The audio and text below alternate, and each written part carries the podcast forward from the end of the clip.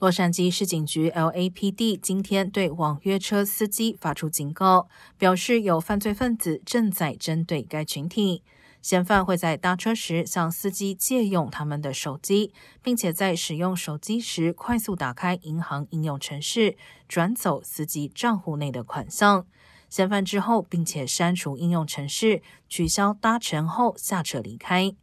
埃尔蒙蒂市警方正在调查一起相关案件，并呼吁网约车司机不要轻易将手机交给乘客使用。